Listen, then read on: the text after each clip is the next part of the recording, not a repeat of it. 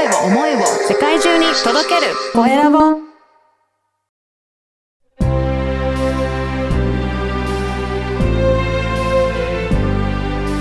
経営者の志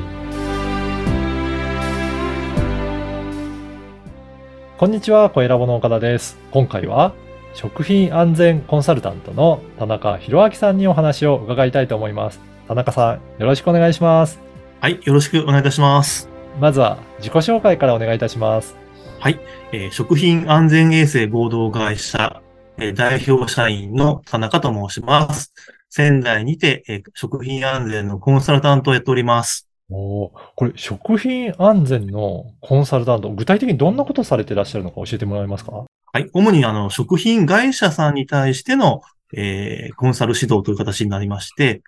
あの、食品の安全をですね、えーうまく作る仕組み作りですね。食品安全を確保できる仕組み作りをお手伝いしているというふうになります。うん。いや、これ、食品のね、安全の仕組み作りって言っても、なかなかいろいろ難しそうだなと思うんですが、やっぱり、このあたりって苦労される会社さんも多いんですかね？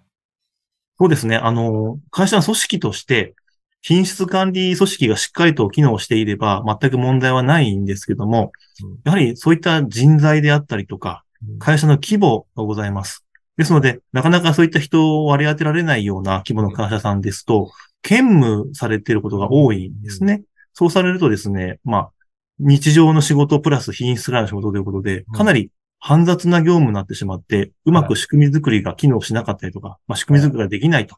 ようなことが起こり得ますので、まあ、そういったところにですね、私としてはお手伝いできるかなと思っております。これ、田中さんはどういったところでそういった知識とか経験とか得ていらっしゃったんですか？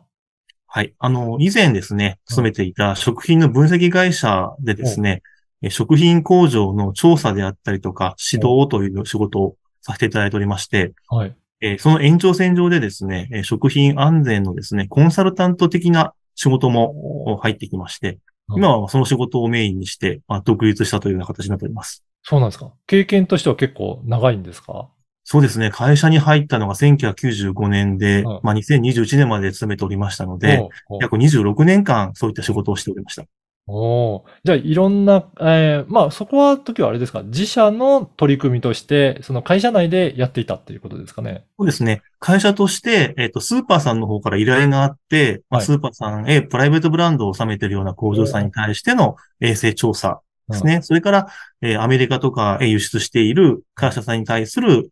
審査という形でやっておりました。ああ、じゃあ本当に実際に審査とか検査とか、この辺を実践を積み重ねていって、その経験が終わりだっていうことなんですかね。そうですね。あの、いろんな工場を確認させていただきまして、うんだいたい1500工場ぐらい述べていっております。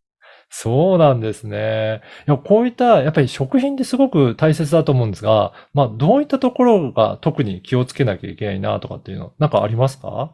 そうですね。やっぱ食品っていうのは口に入れるものですので、安心がないと人っていうのは口に入れません。うん。なので、その安心という感情をですね、えーお客さんに持ってもらうために、うんまあ、食品会社さん、まあ、その食品をて提供する側としてはですね、えー安全を確保するというですね、ことをしていただきたいんですね。うんで安全というのは技術ですので、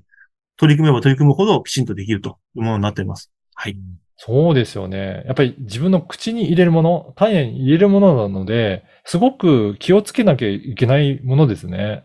そうですね。まあ、一般の人はそこまであの難しくは考えていないと思うんですね。うんですので、提供する側として、責任としてやっていただきたい、やっていただかなければなりませんね。うんだからそういった結構飲食店だったり、食品提供する会社さんだったりとか、いろいろありますけど、やっぱりそれぐらい気をつけて、えーやっていってるものなんだなっていうところありますかね。そうですね。やっぱり飲食店さんも含めてですけども、その食品を提供する側としては、事故を起こしてしまうと、まあ、二度と復活できないという話にありますのでね、まあしっかりと取り組んでいると、私は信じております。ただですね、あの、中小企業とか人数が少ないとやっぱりそれを全部一人でやっていくっていうのは大変だと思うので、まあはいそんなところは、あれですかね、いろいろ兼務しながら頑張ってやってらっしゃる企業さんも多いんですかね。そうですね。やっぱり兼務しながらやってらっしゃるところ多いです。うんそうやはりですね、あの、非常にその困っているというか、まあ、うまく進まないっていうところを目にしておりますので、うんまあそういった時にはね、あの、私のような人間に声掛けしていただけると、まあ、スムーズに進むかなというふうに考えております。例えばどういった最近ね、なんかこんな依頼ありましたっていうご紹介できる範囲でいいんですけどあ、実例とか教えていただけますか？はい。はい。あのー最近ですとですね、まあ、ゼロから、まあ、水産会社さんとか、その魚の加工場を建てたいとうんいう方がいらっしゃいまして、話を聞いてみると、食品の経験が全くなかったんですね。ですので、あの、最低限その食品の、その衛生の知識というものをうん。うん。必要になってきますので、まあ、その部分について、まあ、アドバイスをさせていただいたというところはあります。うん。うんはいやっぱりそうですよね。なかなか初めからやろうとすると、その知識全部網羅するの大変だと思うので、やっぱりそういった時に、田中さんのような専門の家の方にお願いする人は出てくるわけなんですね。はい、そうなります。うん。あの、この番組は経営者の志という番組ですので、ぜひ、田中さんの志についても教えていただけるでしょうか？私はですね、この会社を建てた時の思いとしてはですね、食品というのは命をつなぐものであって、食品で命を落としてほしくないんです。うん。ですので、食品で起きる事故というのをもう防ぎたい。この世からなくしたいと。そういう思いを持っております。うん。やっぱりそうですよね。そういった命をつなぐためのものなので、そこで事故を起こさないようにっていうことですね。はい。あのー今日のお話を聞いて、田中さん相談してみたいなという方いらっしゃると思うんですが、どういったところで、えーご相談ややられていること多いんでしょうか？そうですね。あの、ホームページ私ありますので、まあ、うんそちらの方から申し込みしていただくか、うんあとは専門家派遣事業というのがあります。うん。中小企業119という専門家派遣事業がありまして、私そこにその専門家として登録しておりますので、うん。窓口が商工会議所になっておりますので、そちらからご相談いたしていただけるとはい使えます。これ、私、あまりどういった仕組みなのか知らないんですけど、これはどういうふうにしたら利用できるかとか、もう少し教えてもらっても大丈夫ですか？はい。うん。えっ、と、食品の安全について、えーもう少し取り組みを進めたいとうん。いう思いがございましたら、まあ、中、あ商工会議所のですね、うん。えっ、と、ワンストップ窓口というのがございます。えーはいそ。こでですね、専門家派遣事業というのをやっておるんですね。はい。で、これ中小企業119で、まあ、先ほども、あの、うんおっしゃいあの、つ伝えましたけれども、えーその中小企業119で、えー食品安全の専門家に相談をしたいとうん。いうことを言っていただければ、うんでその時にあの、私の名前出していただければ、うん。はいすぐに繋いでもらえますので。ええそうなんですね。そういった窓口って、やっぱり商工会所からご紹介いただけると、い結構いろいろメリットとかもあったりするんですかね？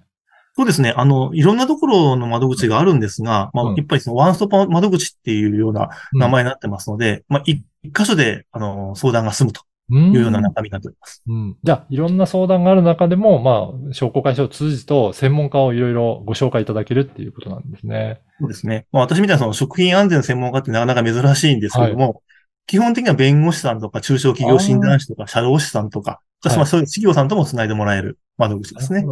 そして、商工会議所がやってるので、結構安心してサービスも利用できそうですね。そうですね。あの、うん商工会議所窓口になってまして、で、うんもともとが中小企業庁という国の機関がやってる中身ですので、安心して使ってください。おーぜひね、そういったところからも、えー田中さんのサービス、えー利用していただきたいなと思います。はい。あのーこのポッドキャストの説明欄にも、えーホームページの、えー URL を掲載させていただきますので、ぜひそこからチェックもいただければと思います。ホームページはどんな内容を記載されていらっしゃるんでしょうかね？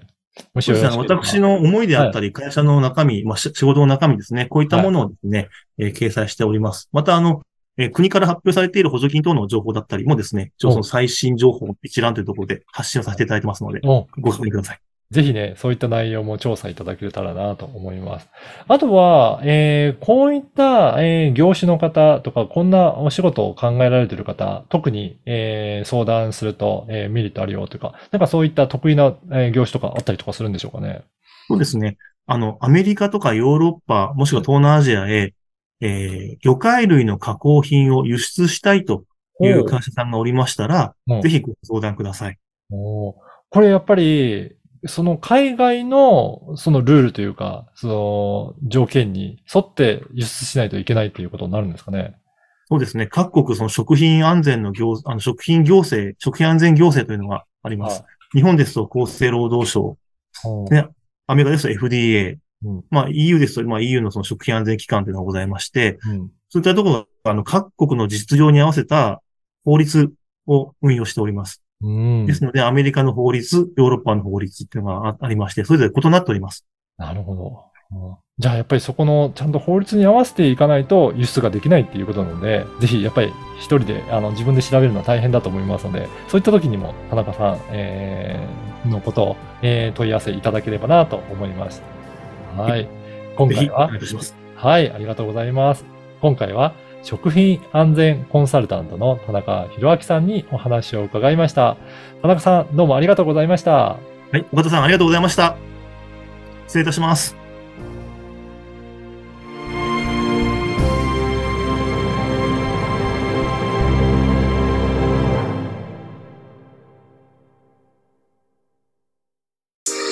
声を思いを世界中に届けるコエラボ